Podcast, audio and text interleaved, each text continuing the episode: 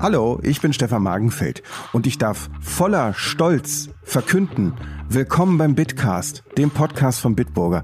Und gerade Bitburger ist eine Brauerei, in der nicht nur Bier gebraut wird, sondern auch Kultur gefördert wird. Es gibt ja ganz viele Bands, die Bitburger unterstützt und fördert und eine davon ist die Band Grizzly, mit der reden wir heute. Für die Band stellvertretend bei mir ist Samu und er ist du du du du Schlagzeuger. Da, da. Hallo. Ihr kooperiert mit Bitburger als Band. Ja, ein Glück tun wir das. Okay. Wie sieht denn so eine Bandkooperation mit einer Brauerei wie Bitburger aus? Wie muss ich mir das vorstellen? Ähm, das ist eine sehr gute Frage. Wir wussten nämlich am Anfang selber nicht genau, wie wir uns das vorstellen. Äh, wir haben zum ersten Mal dann irgendwie, ich glaube, sechs Kisten Bier gekriegt und wir waren so, oh Gott, wie krass, wir kriegen Bier umsonst. und wie ist das, dürfen wir das Pfand behalten oder was machen wir damit? Nein, ihr hättet das nach Bitburg zurückschicken müssen. Soll ich euch übrigens noch von der Geschäftsführung grüßen? Nein, das war ein Scherz. Oh, scheiße. Davon lebt unsere Proberaummiete, vom Pfand abgeben. also, kostenloses Bier, so habe ich es mir vorgestellt tatsächlich. Aber Richtig. Was gibt's denn da noch? Was, Genau, also tatsächlich äh, ging es einfach damit los, dass wir mal Bier gekriegt haben. Und dann wussten wir noch nicht so richtig, wie das Ganze weiterläuft. Wir wussten noch nicht, ob es dafür so einen richtigen Plan gibt. Und wir wussten auch noch nicht, ob es schon so, so richtige äh, Regeln dafür gibt, ob wie inwiefern das schon mit anderen Bands gemacht wurde. Ähm, und deswegen haben wir uns einfach mal auf alles eingelassen. Und im Endeffekt läuft es so, wir kriegen Bier. das ist natürlich das Allerwichtigste und das Allerbeste. Ähm, eine, jeder, der selbst Musiker ist, weiß es, was für ein großer Luxus es ist, wenn man nicht jedes Mal mal vor der Probe zur Tanke fährt und ein Sixer irgendwas kauft, sondern mal äh, man bei den lieben Herren von Bitburger anrufen kann und sagen, hey, unser Bier im Proberaum geht aus und dann kommt dann eine Spedition und lädt eine Europalette mit einem Haufen Material ab. Also das ist das absolut äh, Unglaublichste, was uns je passieren konnte. Und dann haben wir auch gesagt, endlich wissen wir, warum wir alle Musik machen. äh, äh, müsst ihr auf der Bühne dann auch dreimal Bitburger sagen oder sowas? Ist Nein. Okay. Nein. Das müsst ihr nicht. Nee. Hallo! Diese, die, diese, dieses Riff wird eben präsentiert von Bitburger. Müsst ihr, müsst ihr das sagen? Wir müssen tatsächlich nichts machen, was wir nicht auch schon nach diesen ersten sechs Kisten Bier gemacht haben. Und das ist total angenehm, das ist super lässig. Ja, es klingt äh, vor allem auch sehr entspannt. Also ich, ich verorte das halt tatsächlich auch eher als Kulturförderung, was da stattfindet, was Bitburger da macht, oder? Definitiv, Ja. definitiv, weil äh, es ist es ist nicht einfach in äh, in nicht professionellen Bands zu spielen. Damit meine ich jetzt nicht die Qualität der Musik, die wir abliefern, sondern die Größenordnung, ähm, weil äh, ähm, jeder, der das macht, der weiß, wie schwierig es mit der Kohle ist, wie viel man selbst reinbuttern muss, alleine, äh, dass man mal irgendwo vielleicht übernachten kann nach einem Konzert oder sowas. Also ähm, ich, es ist ja immer so ein, ein ich sag mal, ein, die, die längste Reise äh, in der Bandgeschichte ist der Punkt, bis man nicht mehr selber draufzahlen muss, mal privat aus seiner eigenen Tasche. Und ähm, das ist natürlich toll, weil wir da ein bisschen auf Bitburger zurückgreifen können, dass sie uns beim Fahren von Touren und sowas unterstützen. Das ist genial. Also es ist in Kulturförderung definitiv in dem Sinne, dass es uns ermöglicht, ähm, Touren zu spielen, Konzerte zu spielen und teilweise auch mal auf Festivals oder Konzerte zu fahren, die rein rechnerisch vom Angebot mal eine Nullnummer oder eine Minusnummer sind, die man aber gerne spielen möchte, weil zum Beispiel die Lieblingsband da spielt oder es aus Anführungszeichen politischen Gründen clever ist, irgendwo auf einem Festival zu spielen, die aber sagen, hey, ihr seid Opener, ihr kriegt äh, einen Apfel und ein Ei, ist das cool für euch? Und wir können dann auf Bitburger zurückgreifen und äh, die unterstützen uns dabei, dass wir nicht aus unserer eigenen Tasche dann dafür irgendwie den Bus und das Hotel bezahlen müssen. Also es ist wirklich eine Kulturförderung. Ihr seid ja noch eine recht junge Band, ne? gegründet im Jahr 2014. Wie habt ihr euch denn zusammengefunden? Ähm, Wart ihr alle zusammen in der Schule? Nein, keiner von uns war auf einer Schule. Ähm, nee, teilweise stimmt es, stimmt es sogar. Also man muss sagen, dass das Grizzly so ein bisschen so ein Frankenstein-Projekt aus äh, Bands der Karlsruher Umgebung ist. Wir kennen uns eigentlich bis auf kleine Ausnahmen, ähm, alle übers Musikmachen in unterschiedlichen Bands. Wir haben äh, früher in, Unterschied in denselben Clubs mit unterschiedlichen Bands zusammengespielt und kennen uns darüber. Und ähm, es war dann so das Ding, dass irgendwie, dass mehrere Leute Bock auf eine neue Band hatten ähm, und mich gefragt hat, ne? Und äh, so kam dann ein bisschen, äh, kam dann so zwei Welten zusammen, die sich vorher noch nicht kannten, wie zum Beispiel äh, Kevin, unser Schauter, der hat mich vor ganz, ganz langer Zeit gefragt gehabt, irgendwie, hey, wie sieht's aus, möchtest du, hast du Bock Musik zu machen, lass einfach mal probieren. Und genauso aus der anderen Ecke kam das aus unserem ehemaligen Pfälzer-Team, unsere ehemaligen Gitarristen Flo und Tom, ähm, die haben mich nämlich auch beide gefragt. Und äh, ich dachte, okay, geil. Das sind alles Musiker, die ich sehr schätze, die ich persönlich sehr schätze. Das wäre doch ein Hammer. Komm, lass doch mal gucken. Vielleicht ergibt sich da wirklich eine Connection da draus. Und ähm, so fand dann so, ich sag mal, unser erstes Treffen mit, hey, wir können doch mal zusammen proben äh, statt. Und ähm, dann kam tatsächlich, wegen selber Schule, deswegen musste ich vorher lachen, auch unser Sänger Zick so ins Boot, weil er und ich auf derselben Berufsschule zusammen waren. Ihr wart zusammen auf Berufskolleg? Äh, auf Berufskolleg. Ja. Wir, waren, wir waren auf, der, auf derselben Berufsschule zusammen ja. und äh, wir beide kannten uns auch schon total lange, auch durchs Musikmachen und ähm, wir hatten uns irgendwann im Proberaum getroffen und haben gesagt, okay, ein Clean-Sänger wäre noch total geil. Und ich bin am nächsten Morgen in die Berufsschule gegangen und hatte so den Abend noch im Kopf. Und auf einmal steht er vor mir und so, moin Samu. Und ich so, du, du, dich brauchen wir.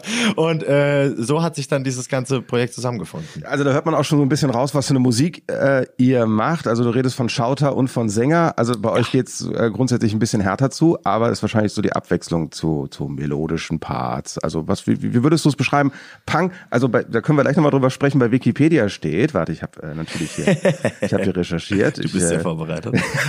sehr gut. Ich habe da mal was vorbereitet. Oh, Miss Grizzly kommt. Ich muss es schnell noch googeln. Ah, Punkband. Punkband steht da. Punkband aus Karlsruhe. Würdest du sagen, ihr seid eine Punkband? Im Großen und Ganzen, also wenn man wirklich, äh, äh, wenn man, äh, wenn man aus Nischen und Schubladen immer weiter nach oben denkt, bewegen wir uns auf jeden Fall im Schrank Punkrock. Ja, ähm, das trifft definitiv zu. Also gerade was das Instrumentale angeht, sind wir, waren wir am Anfang eher ein bisschen noch in der Hardcore-Richtung unterwegs, hatten vielleicht noch ein paar Metalcore-Einflüsse, die sich aber irgendwie ziemlich schnell gelegt haben, muss man sagen. Äh, man findet bei uns wenig bis keine Breakdowns. Also gerade instrumental sind wir, würde ich uns auf jeden Fall in eine äh, Punkrock-Pop-Punk-Ecke schieben. Das würde ich äh, für den für den Hörer, der sich äh, wenig unter äh, uns vorstellen kann bislang, würde ich sagen, das trifft's instrumental am meisten. Und äh, die größten Variationen haben wir dann tatsächlich noch, was die Gesänge angeht. Da wir, wie du schon gesagt hast, zwei Sänger haben, den Zick und den Kevin. Und der Zick äh, äh, eine engelsgleiche Stimme hat und clean singt. Und äh, Kevin schreit und rappt was äh, dem Ganzen nochmal, äh, ich sag mal, ein bisschen Drive verleiht und nichts äh, und dementsprechend kein klassischer Punkrock und kein klassischer Pop-Punk ist. Jetzt hätte man in den 90ern gesagt, ah, eine Crossover-Band. die machen Crossover. Tatsächlich haben wir das auch schon von, äh, von ein paar Leuten, die äh, in den 90ern schon Musik gehört haben. haben äh, äh, wurde es auch schon als, äh, als eine Art Crossover bezeichnet. Und, ähm, äh, und ich finde, das trifft auf jeden Fall zu. Auf jeden Fall, ja. Ja, also ähm, als du es so gerade beschrieben hast, ich meine, ich kenne eure Musik, ich kann sie jetzt, weil die GEMA zuhört, leider nicht vorspielen gerade. Ähm, äh, ich würde es jetzt als eine Mischung aus, nee, anders, anders formuliert. Ich würde sagen, jemand, der Panic at the Disco mag. Oder jemand, der Bullet for my Valentine mag. Oder jemand, der Sum 41 mag. Ja. Oder jemand, der äh, Gitarrenmusik mag, der, der wird auch äh, Grizzly mögen. Ja, ja, also ähm, du hast bei du hast bei Panic at the Disco so ein bisschen überlegt. Ja, weil hey, ich weil ich nicht wusste. Da will ich gar nicht hin. Ich nee, ja. nee, nee, ich, ich mag ich mag Panic at the Disco, aber ich wusste nicht, wie du jetzt weitermachst. Deswegen sage ich da gerade etwas komisch. Ach so, hast du gesagt, Panic at the Disco. Die Wildecker Herzbuben, Helene Fischer und noch ein bisschen Wieso mit dabei. Genau. Ja. Nee, also du, du hast du hast recht, also gerade was was äh, vielleicht das gesangliche angeht, unsere Clean Gesänge und sowas, da sind wir in der Ecke Panic at the Disco auf jeden Fall richtig und was das instrumentale und die Shouts angeht, sind wir in der Ecke, äh, ich sag mal, ältere Bullet for My Valentine und Sum 41, ähm, sind wir definitiv äh, anzusiedeln, ja. Hast du, hast du ganz gut zusammengefasst. Ich finde es auch immer ganz spannend, weil bei bei uns ist es immer schwierig, wenn jemand fragt, so, wie klingt ihr denn? Ist es sehr schwierig, das zusammenzufassen. Und andersrum will man sich ja auch nicht so selbst beweihräuchern, indem man sagen, wir sind die Deutschen, Day to Remember. Ja, gut, dass es immer mittlerweile Smartphones gibt, wo man zumindest mal hier, guck, guck da, hier, hier, mach mal. Ja, richtig. Das ist, das ja. ist viel einfacher, wenn man dann sagt, so, hier, hör doch einfach selber rein. Ja. Aber es ist, es ist schwierig, das zusammenzufassen und deswegen finde ich das immer ganz, spaß, äh, ganz spannend, wie Leute unser, unser Kuddelmuddel ähm, vergleichen würden, ähm, im Gegensatz zu uns. Und und das ist eine sehr gute Definition von dir. Finde ich cool. Eine recht junge Band aus dem Jahr 2014, da habt ihr euch gegründet und da ging's äh, relativ schnell. Ähm, 2016 kam schon das Debüt, davor war noch der Plattenvertrag, dann kam die Booking-Agentur, es ging alles ganz fix. Wie habt ihr das denn gemacht? Es ging wirklich alles ziemlich Schlag auf Schlag. Also wir, äh, wir haben dann selber ein bisschen blöd aus der Wäsche geguckt tatsächlich. Also es hat alles ähm, es hat schon mal insofern echt gut für uns gestartet, dass wir viele tolle Showangebote gekriegt haben, bevor wir äh, einen Labelvertrag hatten, bevor wir eine Booking-Agentur hatten, bevor wir äh, ein erstes Album überhaupt angekündigt hatten. Ähm, das liegt auch daran, dass es in der Karlsruher Gegend wirklich sehr tolle Veranstalter gibt, die jungen Bands eine Chance geben. Ich habe gedacht, du hättest jetzt gesagt, weil es im Karlsruhe einfach ganz wenig Bands. weil es nur Kackbands gibt. Nee, es gibt, es gibt viele tolle Veranstalter in Karlsruhe und in der Gegend, die jungen Bands eine Chance geben. Und das war für uns schon mal toll, ähm, dass wir in unserer Anfangszeit echt viel spielen konnten. Ähm, wir haben halt natürlich mit unseren eigenen äh, selbstproduzierten Demos ähm, Songs und Videos rausgebracht bei YouTube, Spotify etc., ähm, damit man sich auch da schön was anhören konnte.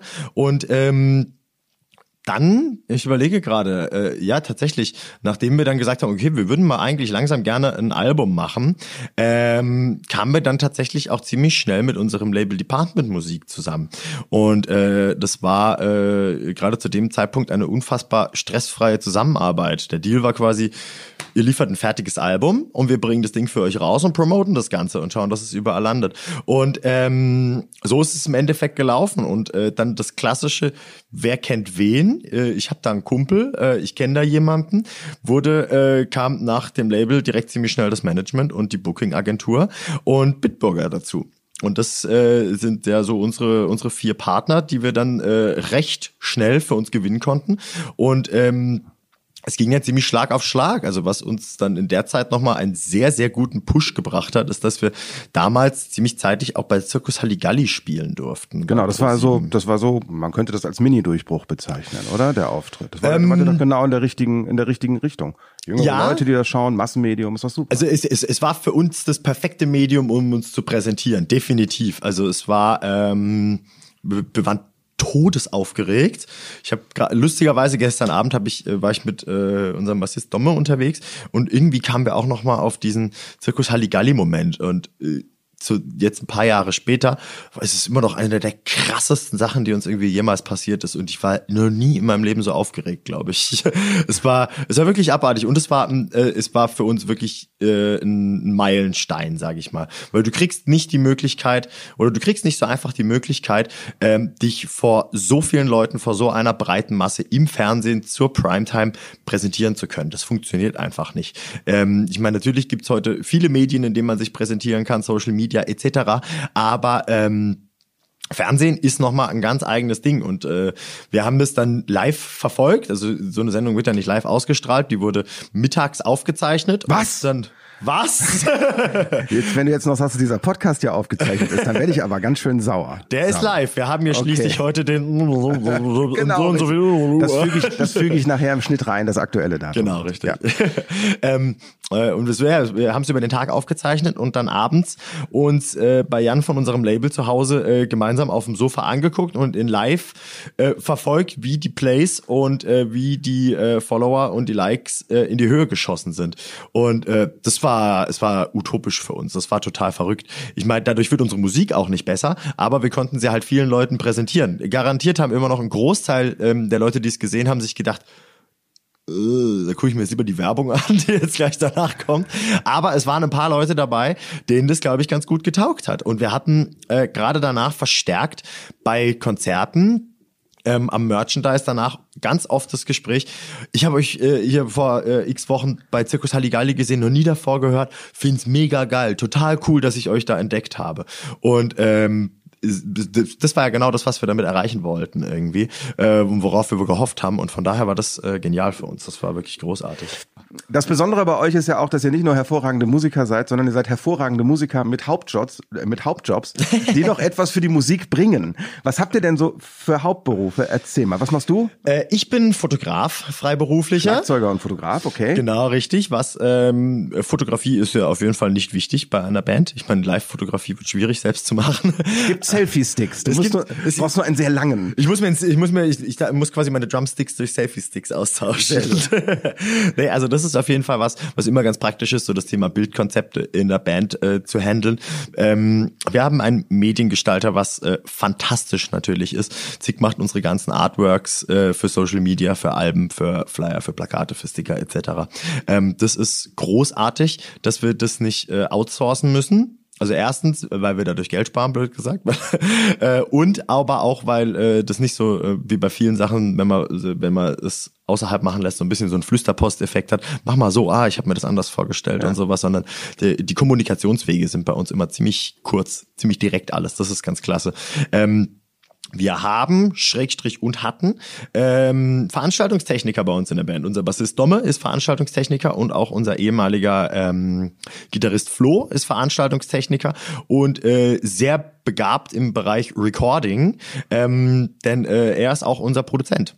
Und ah, okay. ähm, jetzt selbst nach seinem Ausscheiden bei uns aus der Band als aktiver Musiker äh, ist er immer noch total Teil von uns, wie wir von ihm. Und wir schreiben immer noch gemeinsam Songs und nehmen sie bei ihm äh, immer noch auf. Und äh, er ist gerade der, der Hauptproduzent unseres äh, jetzt äh, kürzlich, ich sag mal noch kürzlich erschienenen Albums Movement. Mhm. Und äh, dementsprechend haben wir unter anderem wirklich sehr nützliche äh, Hauptberufe. Spielen wir mal den Fall durch. Äh, ihr bringt jetzt irgendwann noch mal ein Album raus. Äh, da ist eine Nummer drauf, zu der ihr selber ein Musikvideo gedreht habt. Das macht ihr ja alles selber. Ähm, Mit, mittlerweile nicht mehr so arg. Ja. Ich will uns die, geil, die geilen Videos nicht alle auf unsere Fahne schieben. Okay. Wir haben sehr viel selbst gemacht, aber äh, machen es nicht nur selbst. Okay, guck mal, da können wir, das, das verweist nochmal auf den Wikipedia-Beitrag. Dann, dann perfekt, dann kommen, wir, dann kommen wir dann nachher nochmal drauf Kommen wir nachher nochmal drauf zurück. Wir korrigieren hier Wikipedia gleich, was, was ja, hier da so über Grizzly verbreitet wird. Gerne. Ähm, So, die, das Szenario. Ja, spielt, spielt es doch mal, spielen wir das jetzt mal zusammen durch. Mhm. Ihr äh, schreibt einen Mega-Hit. Mhm, Jimmy gerne. Kimmel aus den USA spiel, springt drauf. ja, das Ding wird äh, in US-amerikanischen Radiostationen rauf und runter gespielt. Und ihr seid jetzt gezwungen, eine Welttournee zu machen. Was macht ihr dann? Ziemlich blöd aus der Wäsche gucken, tatsächlich. Weil das nämlich doch diverse, diverse äh, Ligen über dem wäre, wo wir gerade aktuell sind. Aber ähm, ja, das ist, das ist eine absolut äh, äh, äh was, nicht berechtigte Frage im Sinne von, das passiert jetzt nächste Woche und wir rechnen damit. Aber es ist eine sehr gute Frage und wir haben keine Ahnung, ehrlich gesagt, was wir da machen würden. Also es wäre jetzt erstmal das Ding des, äh, des, des Musikerdaseins, wenn eine Welttournee schon mal damit verbunden wäre, dass man so viel Geld verdient, dass man seinen Haupt Hauptberuf nicht mehr bräuchte, wäre das ja zum Beispiel mal der erste Schritt, die Jobs kündigen. Und da fängt das Problem an. Richtig. Wann ist dieser, wann ist dieser Punkt erreicht? Wann, das spürt man, man, man, man, man spürt vielleicht, dass man jetzt hier, dass die, dass die Scheinwerfer angehen. Ja. Ja, dass, dass das Licht im Saal sich verdunkelt und alle darauf warten, dass Grizzly auf die Bühne kommt. Aber das ist der Zeitpunkt, wo man sich das nur vornimmt, auf die Bühne zu gehen, wo es aber noch nicht passiert ist. Richtig. Und man muss eigentlich vorher darüber entscheiden, ob man bereit ist, dieses Risiko einzugehen, die Weltkarriere zu starten. Weil ja. das kann genauso schief laufen. Und die Entscheidung stelle ich mir nicht einfach vor. Das kann, das kann absolut schief laufen. Das kann auch gut laufen, aber vielleicht einfach nur ein Jahr oder zwei Jahre oder drei Jahre und danach stehst du wieder mit nichts da.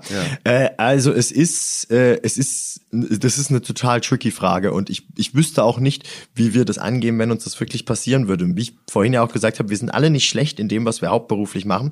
Bedeutet, äh, wir haben auch, äh, wir sind auch beruflich in Positionen, die ganz gut sind und in die du nicht äh, einfach so reinrutschst, sage ich mal. Das bedeutet, da ist dann das Thema meinem äh, den Beruf aufgeben äh, nochmal äh, hat dann nochmal einen ganz anderen Stellenwert, als, äh, äh, als wenn man vielleicht gerade noch vor der ersten Ausbildung ist und jobbt oder sowas und sagt, okay, da mache ich halt meine Ausbildung, äh, äh, da fange ich die halt vielleicht drei Jahre später an oder sowas ähm, und sagst so, jetzt kann ich das machen, jetzt mache ich das. Das ist, äh, äh, an diesem Punkt sind wir nicht mehr und deswegen ist es total schwierig. Also ich meine, klar, erstmal so diese finanzielle Absicherung, das ist das, äh, so, so, so blöd klingt, aber du, du, du musst deine Mieten bezahlen, du musst ja. deine Versicherung bezahlen können und solche Sachen. Da muss schon ein gutes Einkommen reinkommen, dass sich das lohnt. Ähm, und äh, ja, also ich, äh, ich, ich bin froh, dass wir noch nicht zu dieser Entscheidung gezwungen wurden. Insofern, weil ich nicht weiß, wie wir sie alle treffen würden. Und ich glaube, das Unglücklichste, was passieren könnte in so einer Situation wäre, dass die eine Hälfte sagt, ja, fuck it, ich werf alles hin. Und die andere Hälfte sagt, nee, tut mir leid, aber ähm, ich, ich habe schon, ich habe schon Nachwuchs vielleicht, ich möchte im nächsten Jahr Nachwuchs kriegen, ich habe einen total guten Job, den ich nicht mehr kriege, tut mir leid, ich kann das so nicht machen.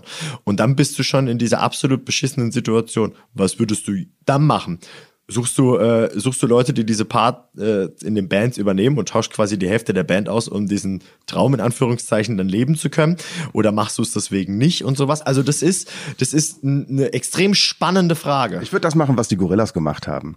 Ähm, Haben die es gemacht? Ja, die, das sind einfach Zeichentrickfiguren. Ach so, stimmt, das wäre eigentlich, ach so, insofern, ja klar, das macht Sinn. das sind einfach Zeichentrickfiguren. Man muss, oder ihr müsst so Avatare bauen, die dann für euch auf Tour gehen. Dann macht ihr so eine, ihr seid doch, ihr habt doch alle Skills, die man braucht. Mediengestalter ist da, ihr seid illustratorisch begabt. Richtig, eigentlich. Ist da. Stimmt, wir müssen gar nicht mehr selber auf Tour gehen. Ja, genau. Wir lassen auf Tour gehen. Wir lassen auf Tour gehen. mit irgendwelchen, mit irgendwelchen KI-Robotern. hm. Aber ja. es ist wirklich eine, eine spannende Frage. Ich habe ich hab äh, viele Musiker kennengelernt, die genau vor dieser, na, die standen nicht vor der Entscheidung. Das Schlimme ist ja, du stehst ja nicht vor der Entscheidung, mache ich jetzt, werde ich jetzt ein Weltstar ja. äh, oder behalte ich äh, äh, meinen Job in der Verpackungsfabrik, sondern äh, die Frage ist ja nur, möchte ich die Option haben, ein Weltstar zu werden und gebe ich dafür meinen Job in der Verpackungsfabrik auf? Das ist eine Mega-Frage. Ja, ich, und vor allem ist auch so das Ding, wann ist der Zeitpunkt, wann man diese Entscheidung trifft und sowas. Ne? Ja, ja, ja. Also, das weißt äh, du vorher ja alles. Eben, also gehen wir mal wirklich in dieses Szenario so, es kommt von heute auf morgen, ne? dann wäre das erste Ding ja eigentlich mal mit deinen Chefs zu reden, hey, kann ich unbezahlten Urlaub nehmen? Ich würde ne? wahrscheinlich erstmal versuchen, eine Gehaltserhöhung zu bekommen. ja, stimmt. Das ist auf einmal noch an einem ganz anderen Hebel hier. stimmt. Ich komme ich komm zurück in einem halben Jahr, wenn ich eine Gehaltserhöhung kriege und zwischendurch auch Gehalt kriege, während ich auf Welttour bin. Genau, folgendes Angebot. Ich arbeite weniger für Sie, möchte dafür auf Welttournee gehen, wären Sie damit einverstanden. Das genau. Mal. Ist es ja, cool? Ja. Und dann sagen natürlich alle Chefs, klar, kein ja, Ding, ich hab dich so gerne, machen wir. Alles wie sieht's aus, wenn du zurückkommst, zahle ich auch noch deine Miete. Alles gar kein Und dann Problem. läuft das Ding wie von selbst. Gehen wir einfach mal davon aus, dass es uns so passieren wird und alles ist kein Problem. Ich finde es ja ziemlich ehrlich von euch, äh, auch offen damit umzugehen, dass ihr alle noch Hauptjobs habt. Ja. Äh, es sagt ja auch ein bisschen was über die aktuelle, äh, ja, über die aktuelle Musikbranche aus. Eigentlich nicht nur über die aktuelle, seien wir ehrlich. Über Musik war, stand, stand ja. nie in dem Ruf, dass man damit automatisch reich wird. Ja, ja. ich habe mal eine Statistik gesehen, äh, um mit Musik sein Auskommen äh, zu bestreiten, hat man die besten Chancen, wenn man eine Top 40 Band wird, die auf Hochzeiten äh, unterwegs ist und sich auf dem Level äh, äh, gut promotet. Ja. Da hat man bessere Chancen, äh, davon hundertprozentig leben ja. zu können, als jetzt seine Songs selber zu schreiben und damit auf die Bühne zu gehen. Welche Erfahrungen habt ihr da gemacht? Äh, äh untersch unterschreibe ich zu 100 Prozent. Also ich bin, ich kriege das immer wieder so ein bisschen mit, ähm, was was Coverbands und das, das meine ich jetzt gar nicht blöd, das meine ich total wertfrei, einfach nur, ähm, was die an Gagen kriegen ja, und sich auch selbst privat auszahlen. Und da denkst du dir, okay, wow, also das sind das sind Berufsmusiker. Äh, das ist überhaupt kein Problem wenn die pro Person mehrere hundert Euro pro Auftritt einstreichen und äh, äh, einen Sommer oder eine, keine Ahnung, äh, Oktoberfestsaison, eine Faschingssaison, eine was weiß ich was, so durchballern, dass die pro Tag ein, eine Show spielen. Die spielen ja teilweise sogar mehrere an einem Tag. Mhm. Ähm, da ist es gar kein Problem, davon zu leben. Das ja, Le Leute, die sich Musik nicht mit Musik nicht beschäftigen, machen sich da vielleicht kein Bild von, aber das ist tatsächlich die Realität. Also die, die, ja, die, die, das sind die Berufsmusiker. Ja, ja. Der Durchschnittsberufsmusiker spielt eigentlich in einer Coverband. Das ist so das Klischee, oder?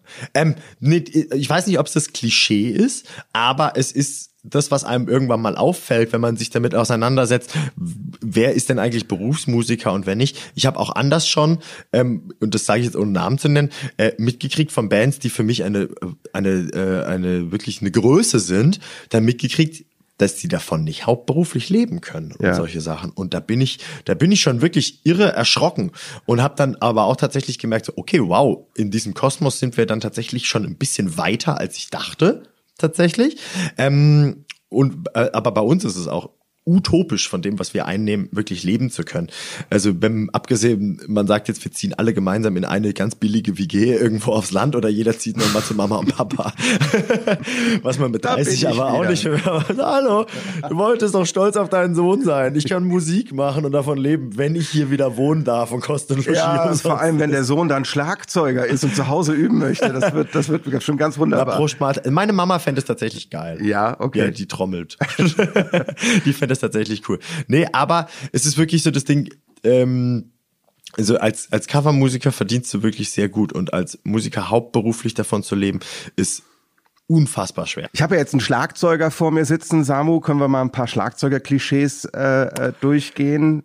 Bitte, ja. Fallen dir schon direkt welche ein, mit denen du immer konfrontiert bist? Ähm. also ich nehme eins, äh, ich, ich kann eins widerlegen. Ähm, man sagt gerne, Schlagzeuger wären die wortkargeren Gesellen in einer Band. Stimmt nicht. Ähm, also ich, Hören wir ja ich, bin, gerade ich bin glaube ich, das, das wandelnde Gegenbeispiel, weil ich normalerweise ohne Punkt und Komma vor mich hinsabbel.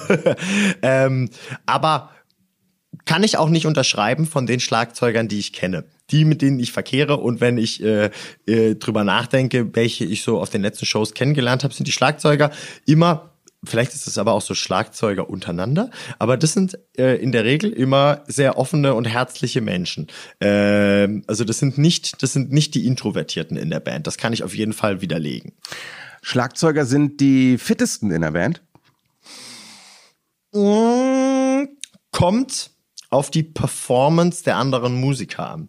Also was den Körpereinsatz angeht, braucht man ja nicht rumsabbeln. Da hat der Schlagzeuger schon, wenn man einfach nur das statische Spielen mal betrachtet, hat der Schlagzeuger am meisten zu tun. Definitiv. Da wir aber eine äh, Liveband sind und wir uns unheimlich gerne und viel zur Musik bewegen, ähm, äh, würde ich das per se nicht unterschreiben, dass ich der fitteste von uns bin. Erstens, weil ich nicht sonderlich sportlich bin und äh, aber auch, weil sich jeder von uns auf der Bühne viel bewegt. Also wir kommen in der Regel alle gleich verschwitzt von der Bühne runter, sagen wir es mal so.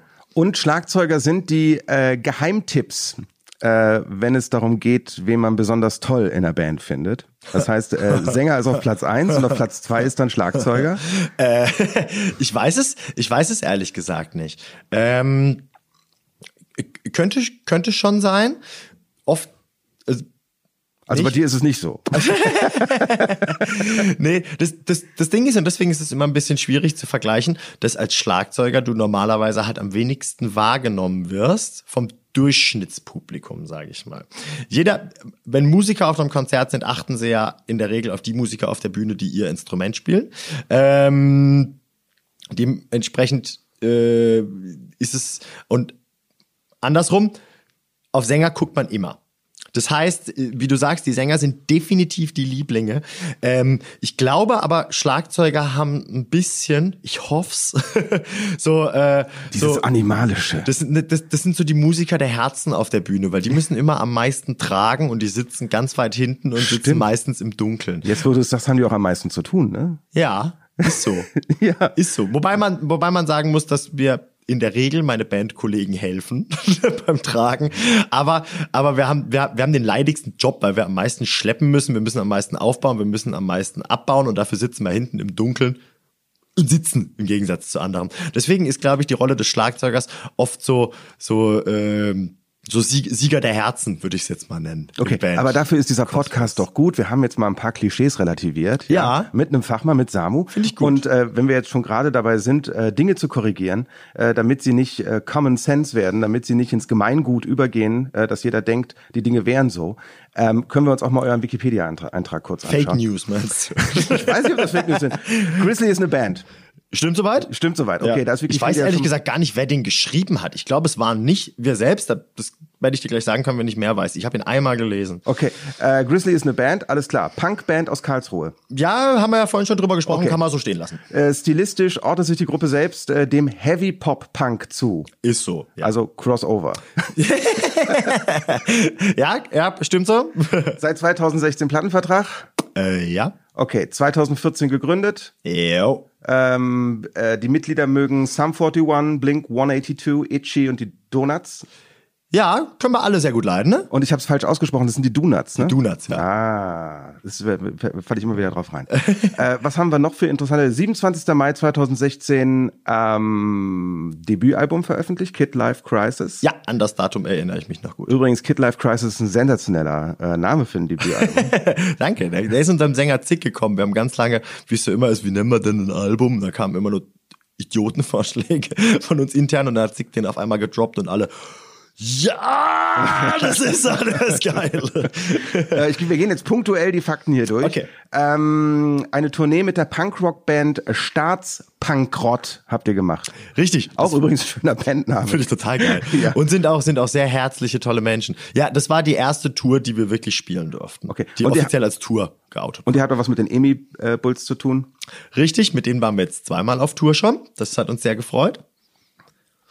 Ich gehe jetzt, ich vers du musst ein bisschen mehr erzählen. Ich muss noch ein paar Fakten hier raussuchen. Ach so, ja, ja, sehr ich wollte gerne. nicht den ganzen, ich wollte Richtig, nicht ja, den also ganzen Wikipedia-Artikel die vorlesen. Staatspankrott-Tour war unsere erste Tour, die war sehr lustig und mit den Emil Bulls waren wir zweimal auf Tour. Das erste Mal äh, durften wir, warte, das war 2017 im Winter, ähm, auf der Kill Your Demons Tour Part 1 mitspielen, was auch bislang auf jeden Fall unsere größte Tour war, 17 Konzerte.